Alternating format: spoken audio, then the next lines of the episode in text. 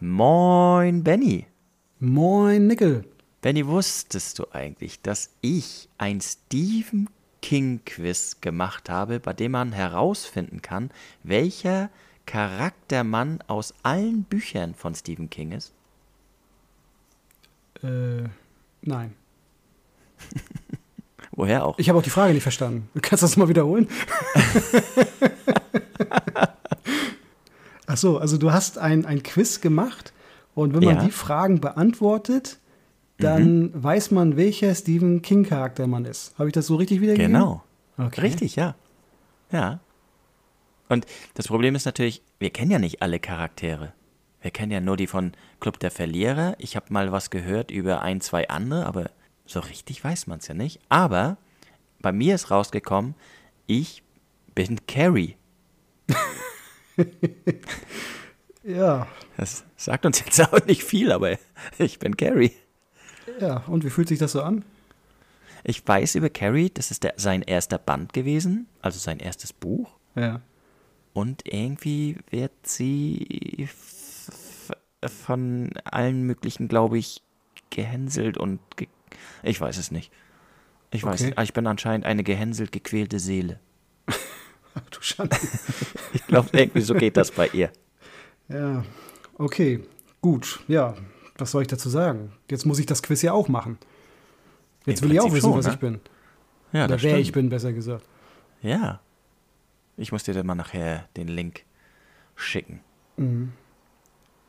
Vielleicht Okay. mache ich das sogar noch auf die Facebook-Seite und Instagram-Seite, damit jeder mal schreiben kann, wer er ist. Das würde mich mal interessieren, welche Charaktere. Es sagt uns nichts, aber wir wissen dann, okay, diese ganzen Charaktere haben wir bei uns und vielleicht kann dann unsere, unsere Lagerfeuerleute und auch alle anderen äh, sagen, ob das gut oder böse ist. Also ob man jetzt eher so ein Club der Verlierer-Typ ist oder ob man eher so ein S-Pennywise-Typ ist.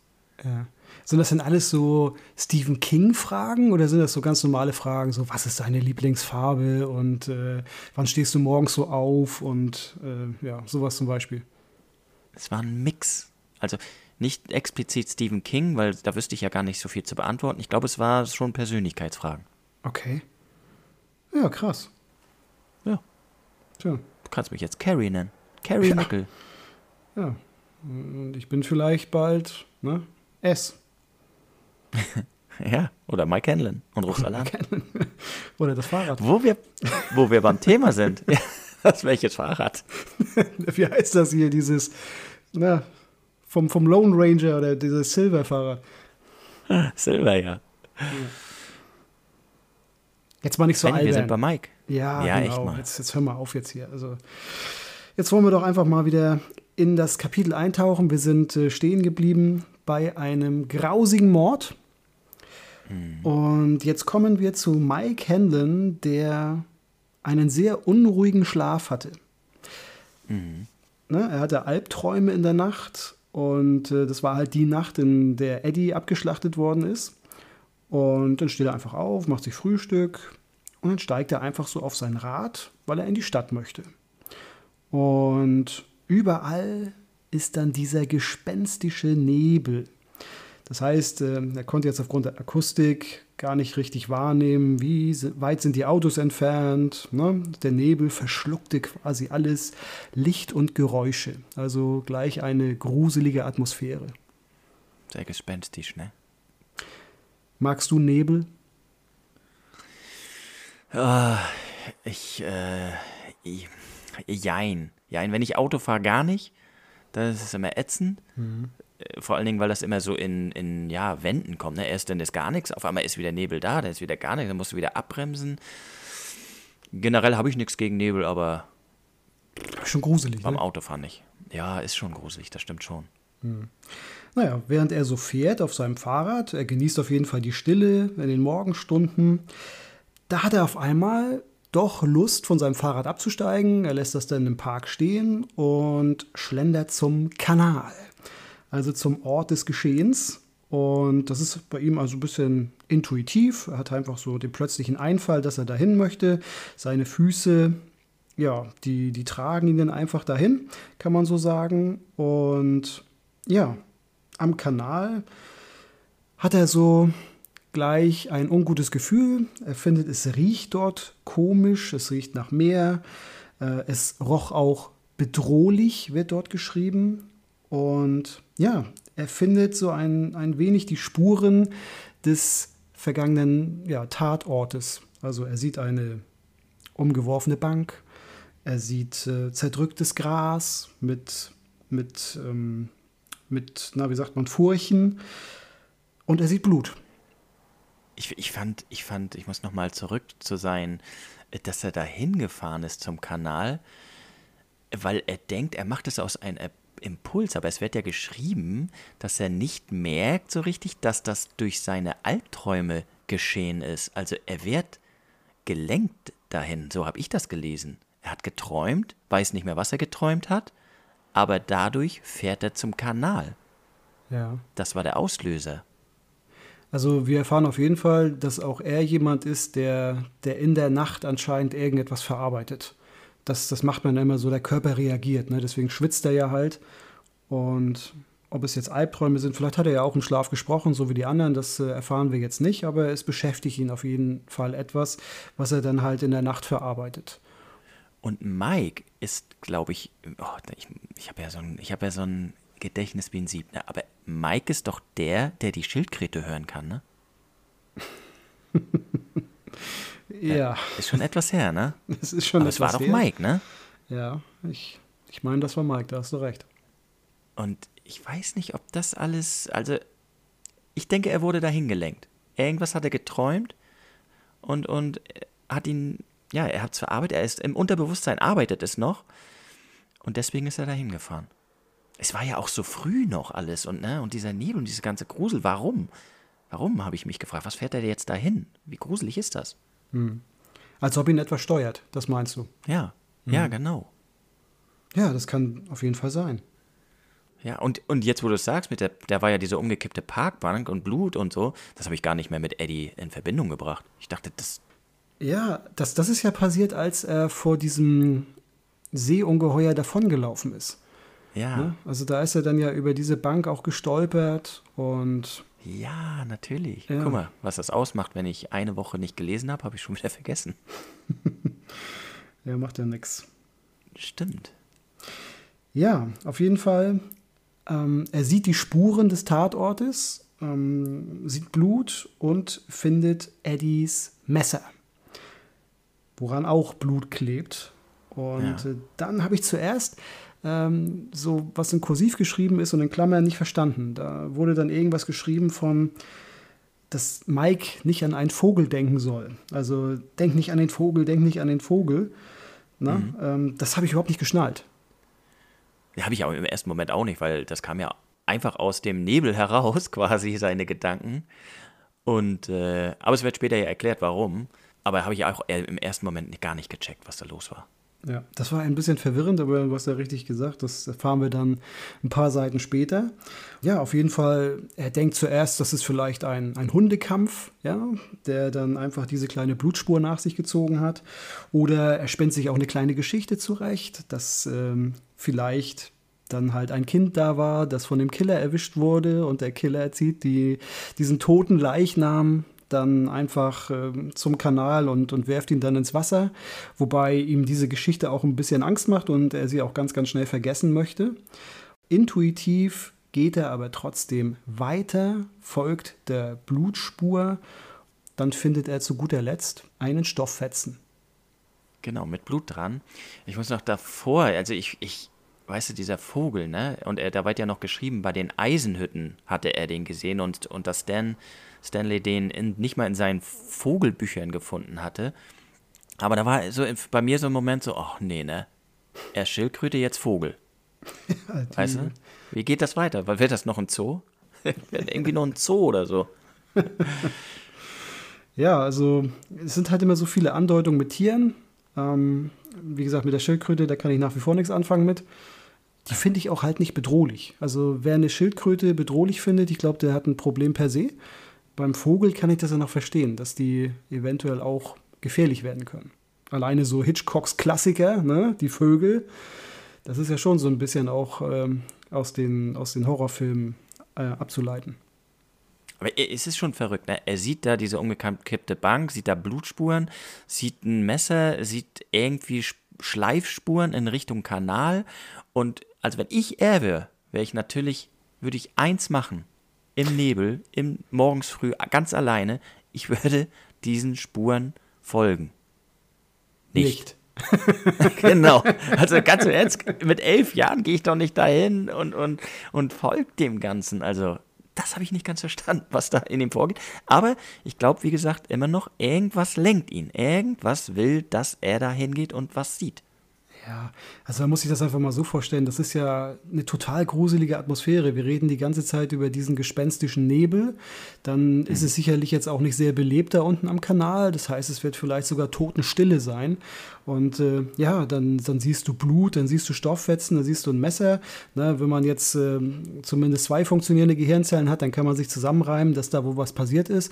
Und mhm. ähm, äh, seine Neugierde, die, die, ja, wie sagt man, ähm, die verleitet ihn dazu, dann, dann weiter, immer weiter zu gehen. Ich würde natürlich sofort äh, Gefahr wittern, also dass, dass alle Alarmglocken auf einmal angehen und äh, wie getrieben ne, folgt er eigentlich äh, mehr und mehr der Gefahr. Das ist natürlich ein bisschen komisch, aber wie du schon sagtest, vielleicht treibt ihn ja irgendetwas oder führt ihn, lenkt ihn, wie in Trance. Genau, und dann wird nämlich geschrieben, dass er auf einmal, ja, aufwacht aus dieser Trance, die du gerade beschreibst, und er will eigentlich nach Hause fahren, aber er kann nicht.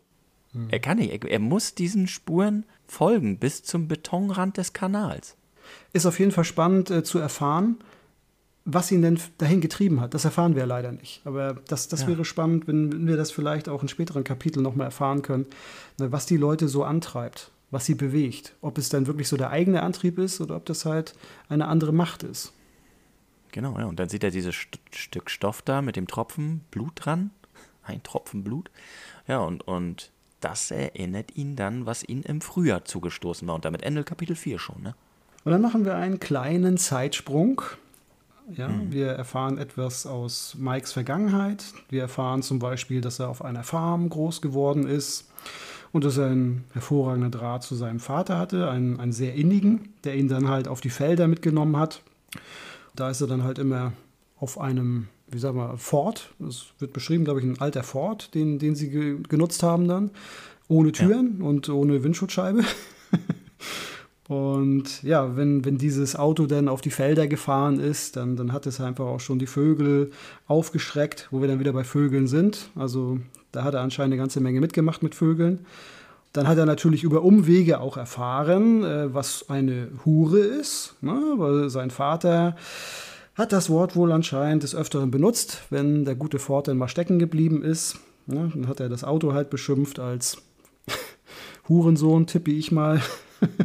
ja. Und dann hat er sich halt von Richie erklären lassen, was eine Hure ist, weil er das jetzt nicht direkt seinen Vater fragen wollte. Und der gute Richie hat ihn dann mal so ein bisschen aufgeklärt, dass eine Hure halt, ja, wie soll ich sagen, eine Ich-AG ist, ne, mit speziellem Service und besonderen Öffnungszeiten. Nein, also dass es auf jeden Fall eine Frau ist, die, die halt ähm, gegen Sex mit Männern schläft. Und dann wollte er von Richie noch wissen, was Sex ist, und dann ist er weggelaufen. Fand ich total lustig, fand ich total süß. das wollte er ihm dann doch nicht erzählen. Ja, und Mike weiß ja nicht mal, was Sex ist. Oder Sex machen bedeutet, was das bedeutet, ne? Nee, das ist auch total gemein von Richie. Ne? Du kannst ja nicht einfach sowas anteasern ne? und dann jemanden noch neugieriger machen und dann gar nicht darauf antworten. Also das ist schon echt fies. Aber dieses ganze Familiending, ich, ich finde, bei Eddie ist ja schon irgendwie kaputt alles mit seiner Mutter. Hm. Beverly ist ja auch mit ihrem Vater ist ja auch ziemlich kaputt. Bei Bill ging es dann, bis Georgie gestorben ist, aber bis davor war ja anscheinend auch gutes Familienverhältnis. Und bei Mike habe ich jetzt auch das ein sehr gutes Gefühl. Also das wirklich ein sehr liebevolles, familiäres Ding, was die da so machen, ne? Auf jeden Fall. Toll geschrieben, wie, wie sie sich umarmen und sagen, dass sie sich lieben, ne? wie innig das beschrieben wird. Also ein, ein sehr, ja, eine sehr wichtige Bezugsperson ähm, ist sein Vater anscheinend für ihn. Und mhm. ja, das wird ganz deutlich. Genau, er gibt ihnen ja auch Aufgaben für den nächsten Tag oder für die ganze Woche, die er dann machen soll. Also er ist schon auch interessiert, dass er auch, auch Wissen sich aneignet über die Geschichte und auch über verschiedenste Dinge. Ne? Also ist schon sehr engagiert, der Vater. Ja, also er versucht wirklich seinen, seinen Sohn, wie sagt man, auf guten Faden zu bewegen. Also dass er ja, dass er nicht in, in falsche Kreise kommt. Also er beteiligt ihn natürlich bei, bei der Erntearbeit. Das wird schön beschrieben, wie sie dann quasi von Frühling bis Sommer ihre, ihre Felder bestellen. Ne? Dass, mhm. dass er auch sein erstes Geld dort verdient, das dann halt auf einem Sparkonto angelegt wird. Ja, dann, dass man halt dann nach dem Herbst sich auch auf Weihnachten freut und ähm, dass sein Vater ihn aber nicht ähm, dass, man, dass sein Vater ihnen auf jeden Fall nicht zu viel Arbeit gibt, sondern dass er ihm auch Freizeiten lässt. Ne, dass, dass er einfach sagt, okay, dann, dann guck dir doch jetzt mal in deiner Freizeit die, die Gleise an und ähm, dann, dann kannst du mir danach Fragen stellen, dann reden sie beim Abendessen äh, halt über, über die, die Straßenbahn. Also, dass er sich, wie du schon sagtest, Wissen aneignet, äh, dass, dass der Vater dann forciert, dass er halt selber so kleine Recherchen anstellt, über die man dann sprechen kann und äh, das finde ich eigentlich ganz schön. Es ist ein tolles Verhältnis und ähm, ja, sein Vater hält ihn ein bisschen auf Trab und äh, bringt ihn natürlich so nicht auf doofe Ideen. Er holt ja sogar noch Schüler ran, die bei der Ernte dann helfen und, und das war ja damals so. Die, die, die Kids mussten ja in den Sommerferien helfen. Mhm. Deswegen mhm. sind ja auch die Sommerferien so lang mit sechs Wochen, mhm. wie mir meine Lehrerin gesagt hat. Und ich habe mich gefragt, also ich finde es gut. Und mich würde mal interessieren, wie so unsere Community das sieht, ob die das auch gut finden, dass Kinder früher quasi an Feldarbeit teilnehmen mussten, um ja, um den um Brot und Lohn zu erwerben für die Familie, ne? Mhm. Würde mich mal interessieren, was, was unsere Community dazu sagt. Ähm, ähm, findet ihr das gut oder findet ihr das heutzutage besser, dass die Kids mehr Freizeit haben? Also, dass sie halt noch nicht so in die Verantwortung genommen werden, dass sie noch nicht so, genau. so einbezogen werden. Ich meine, früher war das ja wirklich gang und gäbe, auch gerade so auf Farm, ne, dass man, dass man den, den elterlichen Hof auch mitbestellt hat, weil mhm. es geht einfach nicht anders. Es wird jede helfende Hand gebraucht, damit es funktioniert. Gut, in der heutigen Zeit wird den Jugendlichen ja schon ein bisschen mehr abgenommen, glaube ich. Hat alles Vor- und Nachteile, ne? Ja, sie sind auch viel mehr vor Konsolen oder vom Fernseher, wenn ich das mal, was ich so mitbekomme, hier preisgeben darf. äh, also sie sind ja doch wirklich mehr vor Handy, Tablet, Fernseher. Wird ja auch teilweise gar nicht mehr so wie damals Cowboy und Indianer oder so gespielt. Natürlich macht man andere Dinge vielleicht, geht in die Stadt oder so. Aber also ich bin sehr gespannt, wie, wie, was da bei, dieser quasi Umfrage herauskommt. Also wenn ich immer so mal zurückdenke, äh, wenn wir jetzt so Cowboy und Indianer gespielt haben, im Nachhinein kriege ich schon Gänsehaut. Ne? Also wir haben ja wirklich dann mit Pfeil und Bogen gespielt und dass da keiner ein Auge verloren hat, ist echt Glück.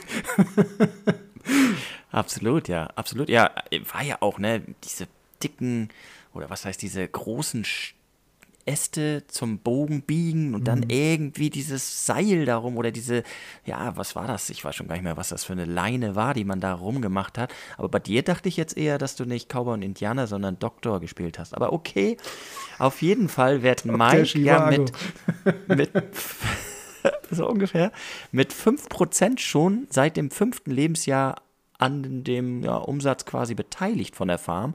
Und das steigert sich dann jedes Jahr um 1% und das wird aber gespart. Finde ich auch gut.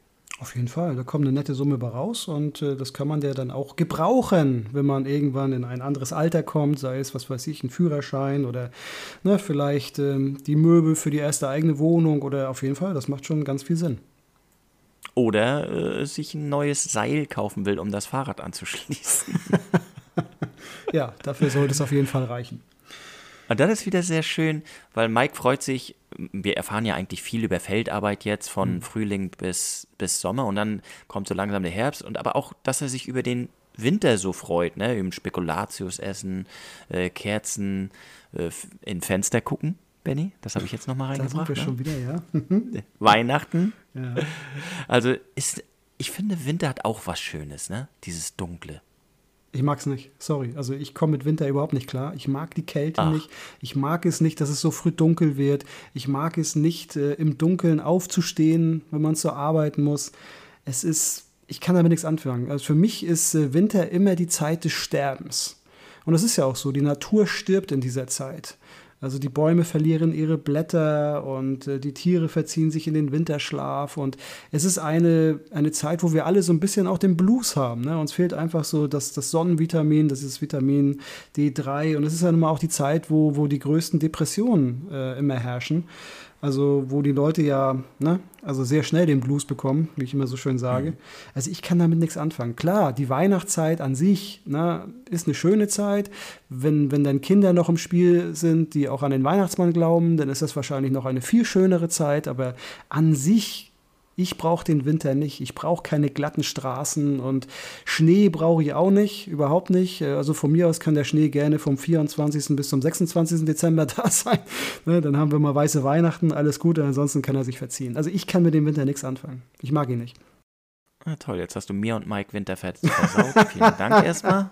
Nein, behalt ihn dir bei. Behalt ihn dir bei in deinem schönen Schneeanzug. Nein, da wärst du, da, das war Ben im Schneeanzug. Aber da wirst du von Mike demnächst bestimmt einen Anruf kriegen. Der ist nämlich gar nicht so amused darüber. Aber okay, du weißt, Mikes Anrufe sind, ne? Ja. Ich, ich kann das verstehen. Also, ich finde auch 24 bis 26 der Schnee langt. Aber dafür dann in den drei Tagen richtig und alle haben frei und so. Das wäre richtig cool. Ja. Äh, abends aber schon sitzen mit Kerzen finde ich schon schön. Aber ja, hast schon recht, dieses früh dunkel werden und morgens dunkel aufstehen und so, ja, mag ich auch nicht so gern. Und die Kälte sowieso nicht. Aber es ist halt auch ein Kontrast, ne, zum Sommer. Meinst du, wir sollten lieber Winterschlaf halten? Auf jeden Fall. Echt jetzt, ja? Ja, ich habe das immer schon gesagt. Wenn du, das wäre so cool, wenn wir Menschen Winterschlaf halten würden, weil Du kannst im Frühling anfangen zu essen, wie du willst. Ganze Sommer durch trinken, essen, was du willst. Richtig zunehmen, richtig dick. Und im Winter schläfst du alles wieder ab. Und im Sommer kannst oder im Frühling kannst du wieder anfangen mit allem. Wie, wie cool, oder? Es hat auf jeden Fall was Verlockendes, definitiv. Klar. Und man spart sich auch eine Menge Geld äh, für Weihnachtsgeschenke. Ja, ganze Strom, wir hatten gar kein Stromproblem. Oh, Benny, das wird mir zu politisch jetzt schon wieder. mit dem Vater, das fand ich sehr interessant eben, ne? Dieses, diese Idee, ihm Aufgaben zu geben, ihn aber auch hinzuschreiben, hier, geh mal angeln oder so, ne? Gönn dir auch mal was. Fand ich total toll. Und auch, wie er dann mit ihnen so in dieses Gerichtsgebäude geht und ihnen Dinge erklärt und, und, und zeigt und so. Hast du das mit dem Stuhl verstanden? Ja. Was, was ist das? Ist, ist das ein Folterinstrument? Und wofür wird das benutzt? Um, um irgendwelche Zeugenaussagen zu erzwingen oder ist das wirklich ein, ein Mittel, um Leute zu bestrafen? Das habe ich jetzt nicht ganz rausgelesen. Kann sein, dass das bei mir jetzt anders heißt, aber bei mir steht, dass es ein Landstreicherstuhl ist. Und da werden denn Landstreicher anscheinend raufgesetzt, so wie Mike ja auch selber raufgesetzt wird und er sagt, merkt ja gar nichts. Da sind ja so kleine Noppen anscheinend, die am Anfang so vielleicht so einen Massageeffekt haben, aber dann wird ja geschrieben, so nach ein, zwei Stunden wird es langsam unangenehmer, nach vier, fünf wird es richtig unangenehm. Und wenn die dann 24 Stunden da draufsetzen, dann schreien die richtig vor Schmerz, wie so ein Wassertropfen, der mhm. am Anfang, wenn der immer auf dich am Kopf rauftropft, ja gar nichts ist, aber irgendwann wäre es ja anscheinend verrückt. Und damit wollen die, glaube ich, einfach die Landstreicher vertreiben, wenn die denn darauf kommen. Also okay. ganz gruseliges, ganz gruseliges Instrument, finde ich. Also doch Folterung. Um die Landstreicher anscheinend loszuwerden, würde ich sagen, ja. Mhm. Okay. Aber ja, ja, könnte ich mir als Folterinstrument schon vorstellen, ja. Ich habe mal, ich war mal in so einem KZ, da hatten die so ein, ja, ist ein bisschen gruselig, also schon schlimm, äh, aber ähnlich, so ein Feuerhydranten. Und mhm. da mussten sich die KZ-Leute raufsetzen, also irgendwelche Gefangenen, und die mussten dann echt auch 24 Stunden da sitzen und durften nicht runterfallen und gar nichts, sonst haben die Schläge gekriegt. Also ist schon ähnlicher. Ist wirklich Folter, wie du schon Gott. sagst, ja. ja. Okay, dann würde ich sagen, machen wir mal weiter. Also erstmal, der Vater weckt äh, das Interesse des, des jungen Mikey, ähm, auch Interesse für die Geschichte der Stadt Derry. Das finde ich auch mal sehr schön. Und äh, eines Tages gibt der Vater dem Mike dann die Aufgabe, mal die Ruinen der abgebrannten Eisenhütte sich anzuschauen, zu erforschen und etwas ganz Besonderes aus diesen Ruinen mitzunehmen, über das man sich dann unterhalten kann. Und ja, dann fährt er zu diesen Ruinen. Eigentlich sollte er noch einen Kollegen mitnehmen, der ist aber leider verhindert. Das heißt, er muss da leider ganz alleine hin. Und ja, dann schlendert er so durch die Trümmer, durch ähm, das, was halt übrig geblieben ist von dieser Eisenhütte. Und ja, dann fängt es langsam an, richtig abzugehen. Er sieht auf jeden Fall einen, einen großen Schornstein, wo er theoretisch auch reinpassen würde, ja, von der Größe, wenn er sich duckt. Und er guckt dann einfach mal so in dieses große Rohr. Und auf einmal kommt dann aus diesem Rohr ein Windstoß. Ja. Und das ist schon richtig gruselig, wenn da auf einmal ja, aus dem Inneren des Rohres äh, dir da so ein, so ein kalter Wind ins Gesicht geblasen wird, womit du überhaupt nicht gerechnet hast und auch kein Schwein wüsste, wo der herkommt. Ähm, ja, geht schon gut los, sag ich mal. Ich, es wurde noch gesagt, dass er auf keinen Fall zu diesem Kellerloch gehen soll. Und ich, ich habe mich so ein bisschen gefragt, das ist ja schon ein sehr merkwürdiges Gelände, so alles, so, so Ruine. Er soll auf jeden Fall nicht zum Keller gehen, äh, äh zu diesem Loch. Und, und dann frage ich mich, warum schickt er ihn dann dahin? Warum schickt sein Vater ihn dahin? Also ich würde meinen Sohn jetzt nicht unbedingt zu so einer Ruine, wo Glassplitter, wo so ein gefährliches Loch ist, wo der verletzt sich, da sind ja auch irgendwie keine Leute und wenn irgendwas passiert, finde ich, weiß ich nicht, würde ich meinen Sohn jetzt nicht unbedingt hinschicken. Macht keinen Sinn, absolut nicht. Das habe ich mir auch gefragt. Ne, warum, warum bringt er ihn da an einen Ort, wo, wo halt Schreckliches passiert ist, äh, wo Kinder sich natürlich auch immer vielleicht was drauf einbilden. Das wird übrigens auch schön beschrieben, ne? wie, wie seine Fantasie so ein bisschen mit ihm durchgeht, mhm. dass er irgendwie so Angst hat, dass er vielleicht irgendwelche Schädel auf einmal findet oder dass irgendwelche ja. Zombies, so Kinderzombies auf einmal äh, auferstehen. Was man sich halt alles so vorstellt. Da sind ja auch viele Kinder draufgegangen und Ne, das, das arbeitet auf jeden Fall dann auch unterbewusst bei ihm. Das sieht man, äh, dass er selber schon so, so ein bisschen ängstlich wird und sich das Schlimmste vorstellt. Aber ich habe es auch nicht verstanden. Also ich, ich kann das nicht begreifen, warum, warum er da seinen Jungen in Gefahr bringt, weil sein Junge ist ihm ja wichtig. Das wird ja ganz klar beschrieben.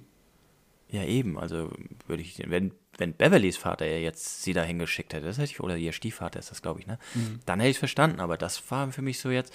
Und dann war noch so eine kleine Anekdote mit der Mutter, die, weil er mal zu spät gekommen ist und er soll ja auf gar keinen Fall zu spät kommen, weil ja immer noch dieser Mörder da draußen ist. Wie sie ihn das dann mit dem Geschirrtuch eingebläut hat und bei jedem komm nicht zu spät und jedes Mal dann quasi mit dem Geschirrtuch geschlagen hat. Das kann wehtun, ne? So ein Geschirrtuch, wenn das so aufgewickelt ist, kann echt ganz schön pieren. Und er hat es dann auch gelernt. Ja, auf jeden Fall. Es hatte Wirkung gezeigt. Tja, und dann nähert er sich diesem Kellerloch wieder aus so einem Impuls heraus, aber vielleicht doch wieder, weil ihn irgendwas dahin. Ja, okay. Zieht, ne? Aber das ist ja schon fast wieder typisch. Ne? Äh, wenn ich jetzt zu dir sage, Nickel, egal was du tust, aber denk jetzt nicht an den rosanen Elefanten. Bitte tu es nicht. Nicht an den rosanen Elefanten denken. Was tust du? Ich denke sofort an die Schildkröte, den Vogel und jetzt haben wir auch noch den rosanen Elefanten. Toll. Wir nähern uns dem Zirkus und dem Zoo. Ja, nee, aber ist doch klar. Äh, geh jetzt nicht zum Kellerloch. Geh doch nicht zum. Ist doch klar, dass das auch eine gewisse Neugierde hervorruft, ne, wenn man das dann sieht. Warum will er denn nicht, dass ich da hingehe? Was ist damit? Und wenn das sowieso so nah ist, ist es ja fast typisch, oder? Dass da auch eine, eine Anziehung dann einfach ist, dass man sagt, okay, da muss ich vielleicht mal so ein bisschen luschern. Absolut, es ist ein Kampf Angst versus Verstand, ne? Genau, auf jeden Fall. Und er öffnet dann natürlich auch diese Kellerluke und er schaut rein. Und dann entdeckt er etwas, womit er nicht gerechnet hatte. Den Vogel. Den Vogel. Den Vogel, ne? Den. Mhm. Den wir ja vorher schon im vier, unter Kapitel 4 zu erfahren bekommen haben, dass er irgendwas muss ja jetzt passieren, dass er so eine Angst vor denen hat. Und ganz spannend ist, er hat ja den Abend davor einen Film gesehen. Genau, Roden, ne? Genau. Möchtest du unseren Zuhörern einmal kurz erklären, die in der Godzilla-Welt nicht so bewandert sind, wer Rodan ist? Ging das da um Godzilla? Das habe ich nicht rausgelesen. Äh, also, ich kenne nur einen Rodan oder Roden, wie du ihn genannt hast, und das ist doch dieser also Kaiju ne? nennt man die nicht so? So dieses, äh, dieses Monster in der Godzilla-Welt, also dieser riesige Vogel. Ist das dieser, der mit dem Feuer, mit, mit auf Vulkane und so?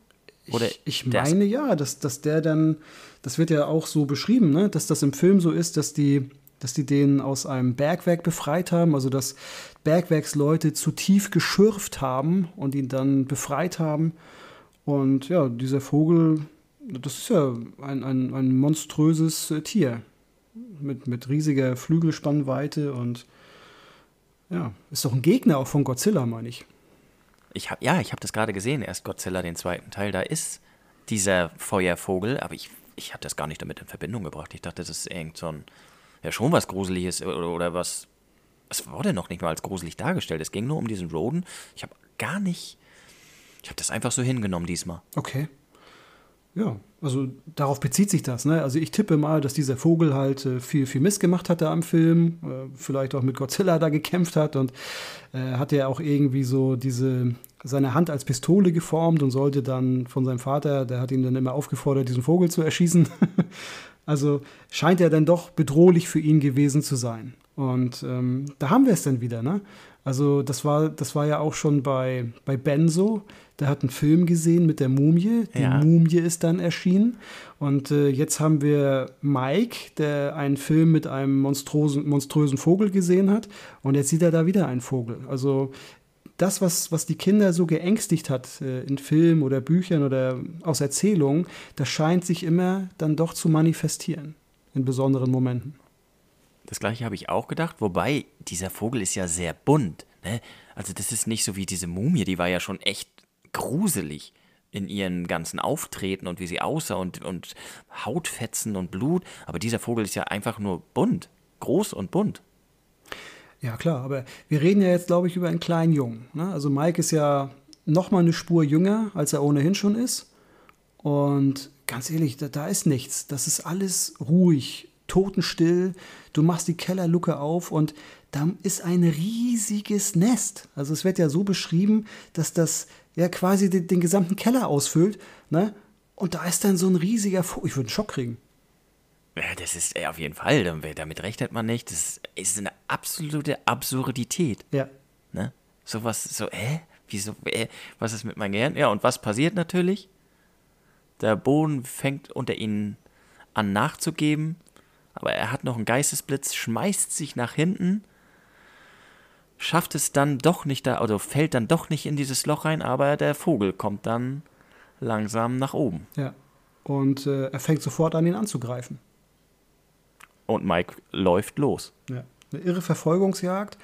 Ähm, der Vogel erwischt ihn auch. Ähm, Mike, Mike blutet am Kopf. Und ja, das, das Einzige, was ihn retten kann, ist dann quasi dieses sehr, sehr große Rohr, was dann halt von dem Schornstein übrig geblieben ist. Und, und es riecht auch wieder ein bisschen, ne? Also es riecht sehr nach staubigen Dachböden, wird geschrieben. Und auch wieder sehr schimmlig, aber nicht mal diesmal nicht nach Schimmelgemüse, sondern nach schimmeligen Polstern.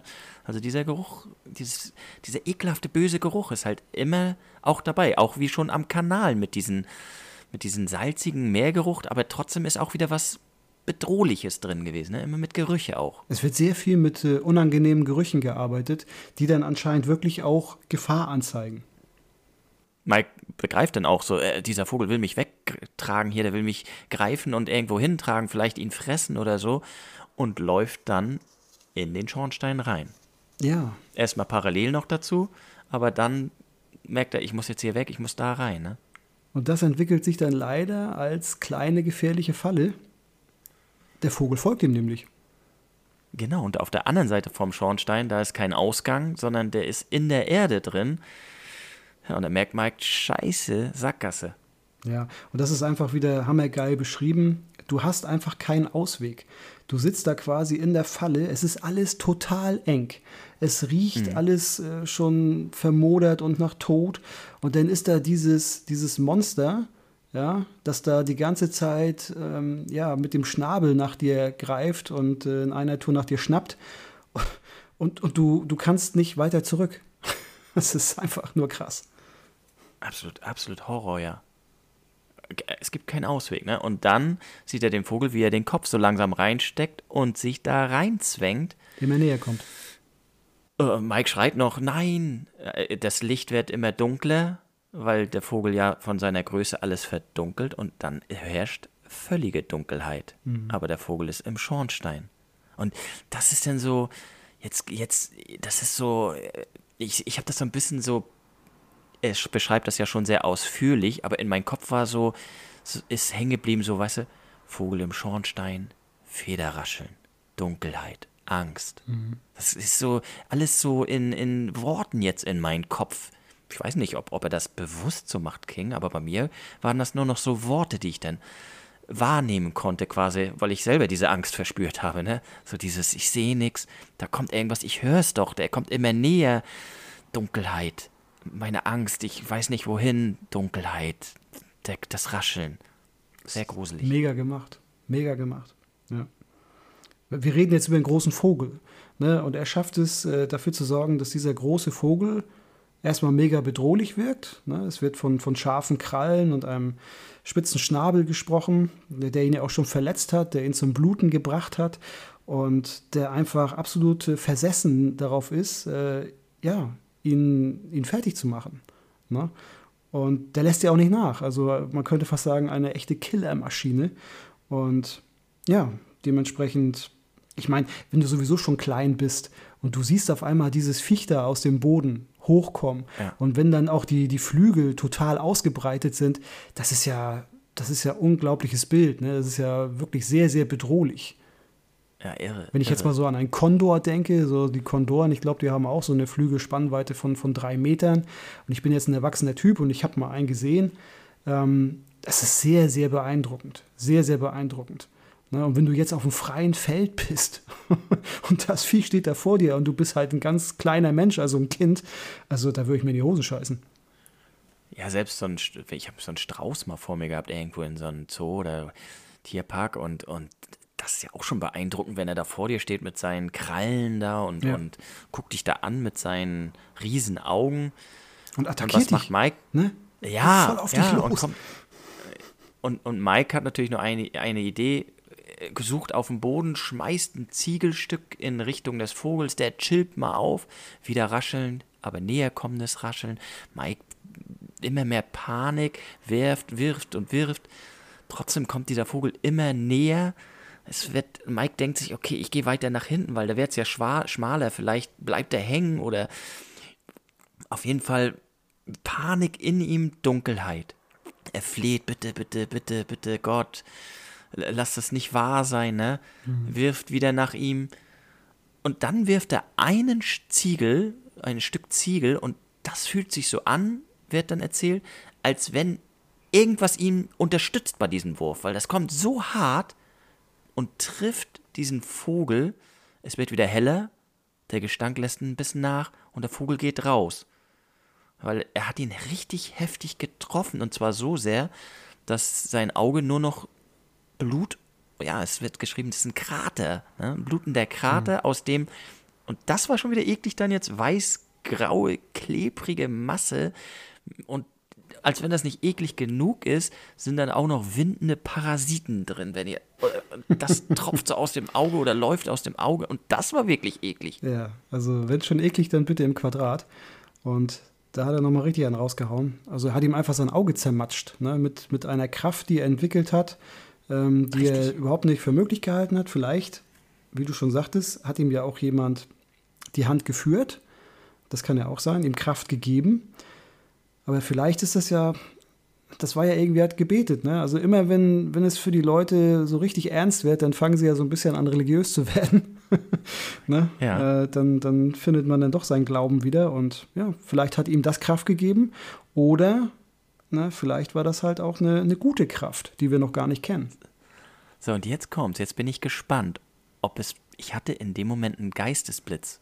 Ich weiß nicht, hattest du, ist dir etwas aufgefallen daran, an der Situation? Irgendwas?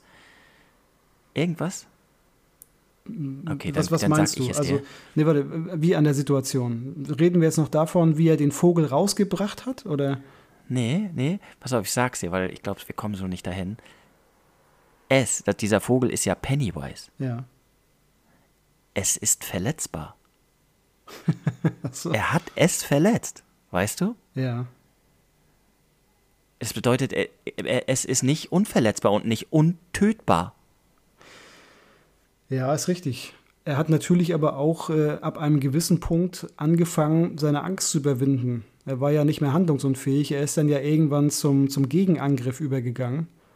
Und äh, vielleicht hat äh, dieses Wesen ja auch der, der Mut, der dann auf einmal da war, so ein bisschen Schwäche in ihm hervorgebracht. Das kann ja auch sein. Kann sein, ja, weil eigentlich hat er ja immer die Angst, na gut, und jetzt wirft er. Vielleicht hat aber auch diese verstärkende Kraft, die irgendwo da war, vielleicht die Schildkröte oder Georgie, hat vielleicht es, ja, dieser, dieses ganze Zusammenspiel. Aber wir wissen jetzt, es ist verletzbar. Ja. Vorher war ja nie die Rede davon. Er hat ja alles, hatte diese Macht, hat, hat alles Mögliche gemacht. Nie war ein Wort davon, von, äh, dass er, dass irgendwas ihn was anhaben kann. Aber jetzt wissen wir es. Mhm. Nee, es ist, äh, das ist scharf beobachtet, Watson. Mhm. Vielleicht bin ich auch mit Jens zusammen CSI Miami, äh, Club der Verlierer. Nee, es ist auf jeden Fall ein guter Hinweis, da hast du vollkommen recht. Ähm, in der Tat, äh, man, man, man kann, man kann diesem, diesem Viech äh, Schmerzen zufügen oder es verletzen oder es bekämpfen, ne, dazu bringen, dass es umkehrt oder Halt macht. Das, das gibt Hoffnung, auf jeden Fall, klar. Es war aber eine besondere Kraftaufwendung auf jeden Fall nötig. Ne? Also es war ja beim ersten Mal hat er ihn ja nicht richtig erwischt, sondern nur mit diesem Kraftschub hat er ihn im Endeffekt äh, dazu gebracht. Ne? Oder er hat ihn gerade richtig getroffen. Das kann natürlich auch sein. Aber wie gesagt, vielleicht auch ein Zusammenspiel von allen. Ja. Aber es ist noch nicht vorbei, Benny, weil der Vogel ist zwar raus, guckt nochmal rein, aber jetzt landet er da oben auf diesem Schornstein und Mike hört die ganze Zeit dieses Tapern da über sich hin und rück, wieder vor und zurück. Gruselig. Äh, es ist nicht vorbei. Wollen wir nochmal auf die Zunge eingehen? Ja.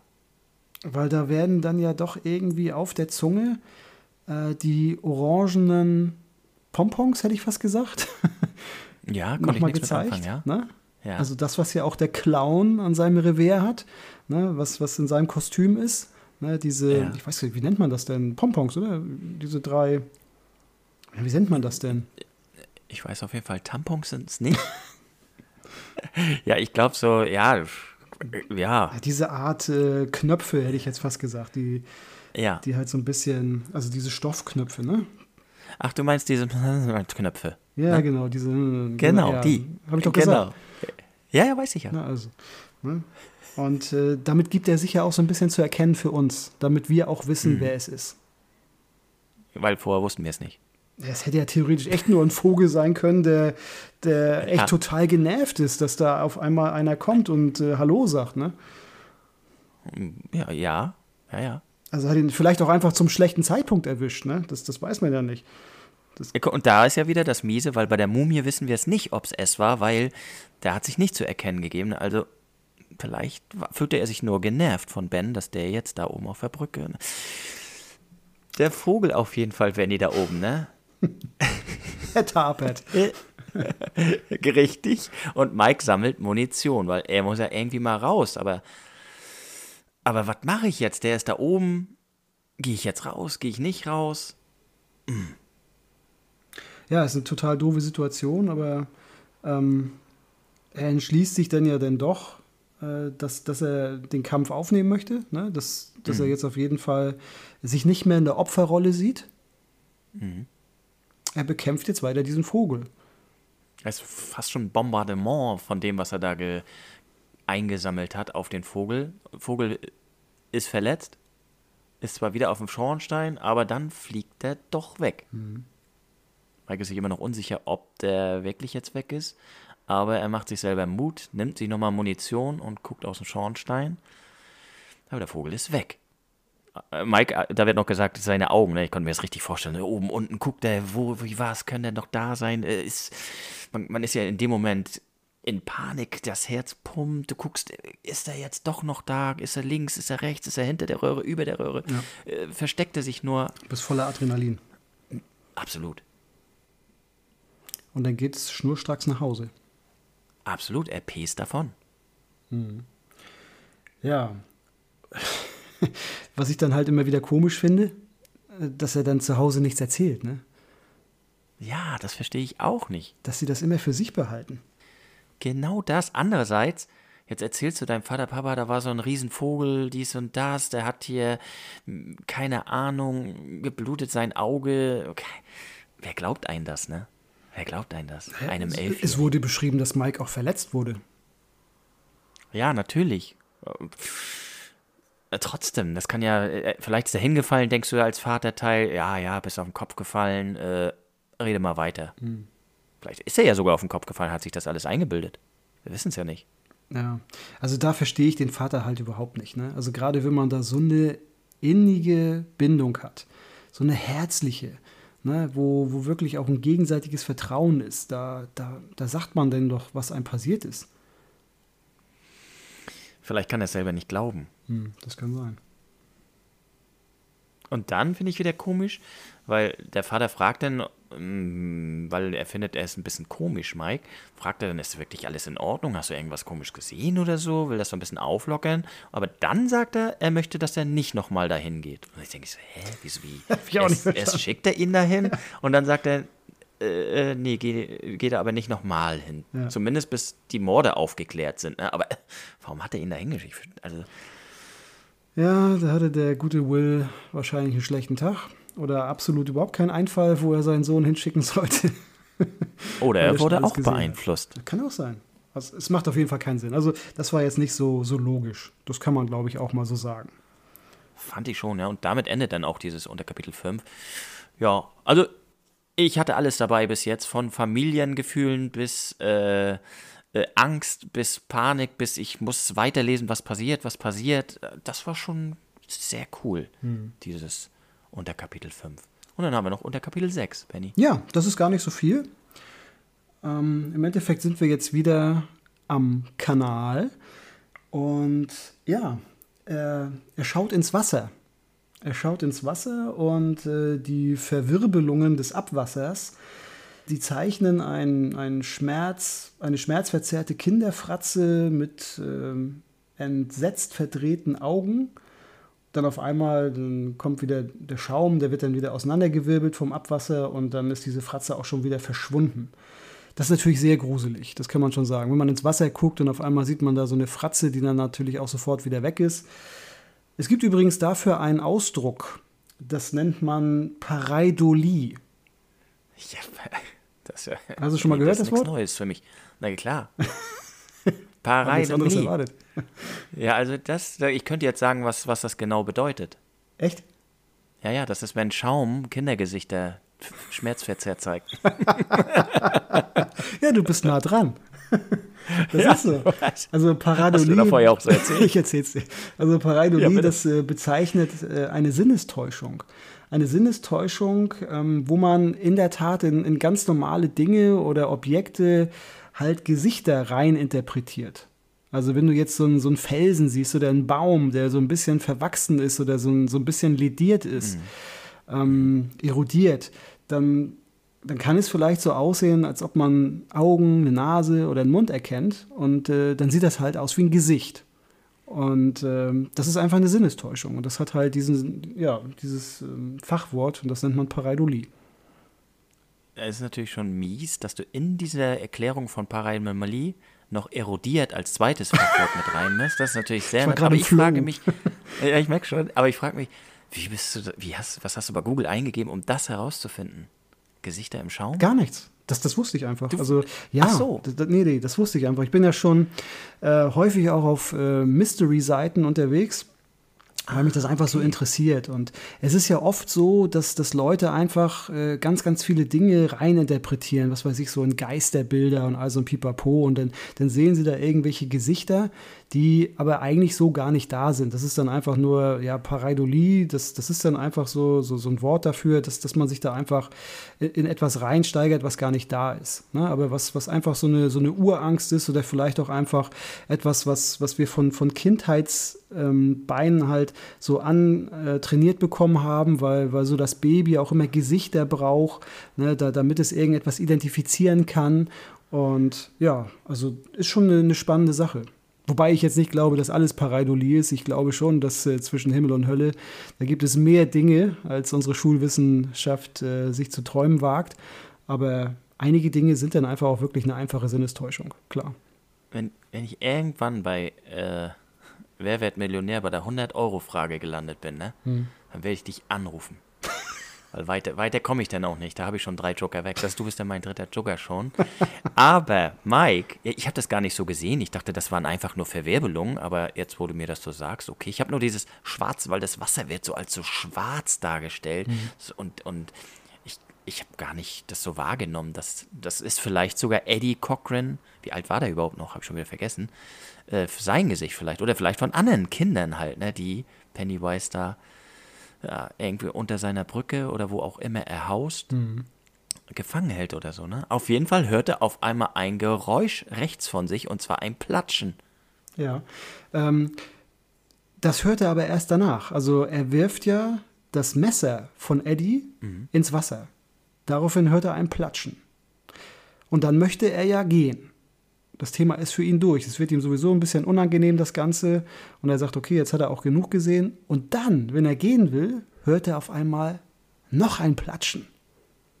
Und das ist es, wo er dann auf einmal anfängt, die Beine in die Hand zu nehmen und sagt, hier muss ich weg. Weil er hat ja gar nichts reingeworfen und trotzdem kommt ein Platschen. Und dann hat er wieder diesen Geruch, der ja schon so, dieser Meeresgeruch, aber sehr intensiv. Und es wird sogar geschrieben, dann zu intensiv quasi schon, ne?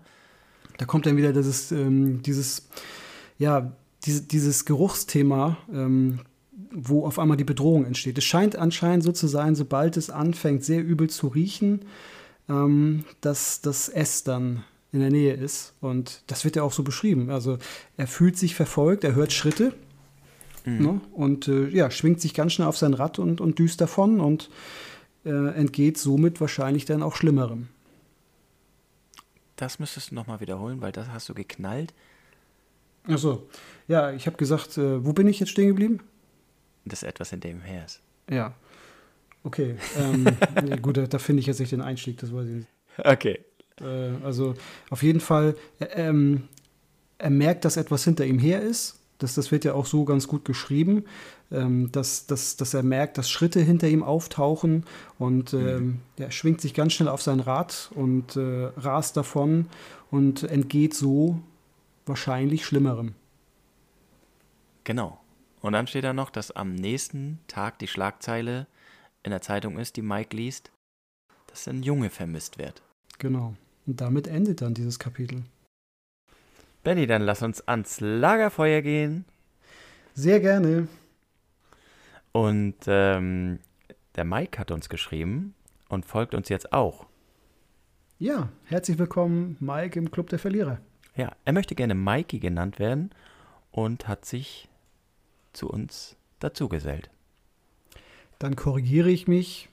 Herzlich willkommen, Mikey. Herzlich willkommen im Club der Verlierer. Und er sagt, er hört uns beim Einschlafen und beim Autofahren. Ich weiß immer gar nicht, wie ich das finden soll. Wenn uns die Leute beim Einschlafen hören, ist das ein Kompliment? Für mich ja, ich habe ihm geschrieben, äh, hoffentlich hört er uns nicht beim Einschlafen während des Autofahrens, aber ich finde schon. Das heißt, wir haben anscheinend einen ruhigen Ton. Wir sind ja nur keine Party-Podcast-Geschichte. Das kann man so sehen, aber man könnte es vielleicht auch so sehen, dass man langweilig ist und dann einfach dahin schläft. nein, nein. Nein, nein, nein. Nein, ich weiß auch nein, nicht, wie nein. ich darauf komme. Nee, Nein, okay, das, also, blöder Gedanke. Benny, das ist ja. absoluter Nein. Da hat dich, da hat dich Pennywise gerett, ge, geführt. ja. Nein, wir sind die Tollsten, alles klar. Zumindest hat er das geschrieben. Wir sind nämlich jetzt sein Lieblings-Stephen King-Podcast. Oh, das ist schön, das freut mich. Und dann haben wir noch ein paar äh, Zuschriften gekriegt. Annette zum Beispiel hat gesagt, in der letzten Folge mit Eddie, da war doch dieses Blubbermonster, ne? Ja. Und es gibt, das kommt tatsächlich aus einem Film, und zwar Der Schrecken des Amazonas. Ja, ich habe das äh, mal gegoogelt, weil ich jetzt einfach mal wissen wollte, wie sieht das Monster denn wirklich aus. Ich hatte ja eigentlich so ein bisschen gedacht, dass das in der Art von, von Cthulhu ähm, sein Aussehen hat. Aber das ist ja gar nicht so. Weil Cthulhu hat ja irgendwie diese Tintenfischarme oder es wird ja im Buch auch von einem großen Rüssel irgendwie geschrieben. Aber das konnte ich jetzt in dem Bild so gar nicht sehen. Da war kein Rüssel. Hat mich ein bisschen gewundert. Okay, ich habe es gar nicht gegoogelt, weil ich habe ich hab daran gar nicht mehr gedacht. Okay. Hm. Okay, also sieht etwas anders aus, als wir es uns präsentiert bekommen haben. Ja. Okay. Und Jens sagt, dass generell King oft Monster aus Filmen nimmt und dass King selber auch immer sich vor diesen Monstern gegruselt hat. Mhm. Ja, macht Sinn, dass er auch damit etwas verarbeitet. Wir haben ja sowieso schon gesagt, dass ähm, ganz, ganz viele in den Figuren wahrscheinlich auch äh, aus Stephen King selbst kommt. Dass da einfach vielleicht äh, die ein oder andere Figur auch für ihn steht, in gewisser Art und Weise. Wir hatten ja irgendwie schon so ein bisschen Bill auch mit ihm gleichgesetzt. Ne? Also genau. auch so damals, äh, als er da in der Klasse dann stand und ähm, mehr oder weniger sein Werk verteidigt hat. Und das kann ich mir auch gut vorstellen, dass da ganz, ganz viel von ihm selbst auch mit drin ist in den Geschichten. Das denke ich auch, ja. Du verarbeitest das ja irgendwie da auch. Manche Musiker haben ja auch, dass sie ihre Lieder benutzen, um ihr Erlebtes oder so zu verarbeiten. Ne? Genau. Und Melanie sagt, wir können gerne längere Folgen machen. Das würde sie nicht stören. Ja, das freut uns natürlich zu hören, dass wir den Leuten nicht so dermaßen auf den Sack gehen, dass sie es auch ein bisschen länger mit uns aushalten können. Aber im Endeffekt ist das ja alles auch eine Zeitfrage und wir sind ja beide sehr, sehr beschäftigt und wir können nicht garantieren, dass es dann wirklich immer auch in, in einer langen Folge endet. Ähm, wir versuchen es natürlich, aber wir werden auch Dinge nicht künstlich in die Länge ziehen. Also wenn es nichts mehr zu sagen gibt, dann, dann sagen wir einfach auch nichts mehr. Mhm. Und ja, wie gesagt, wir haben leider nicht so viel Zeit, wie wir gerne hätten. Das muss man fairerweise auch zugeben. Ja, es ist halt auch, auch nicht nur, dass wir die, unsere persönlichen Dinge haben, ist auch dieses Vorbereiten. Ne? Man, wir lesen das zweimal und dann musst du noch die Notizen dazu machen. Dann müssen wir die Folge aufnehmen bei einer Stunde. Ne? Ist da schon wieder eine Stunde weg und dann müssen wir diese Folge beim Schneiden anhören und alleine das ist ja schon äh, eine Stunde im besten Fall allerdings schneidet, äh, dauert das Schneiden mindestens doppelt so lange.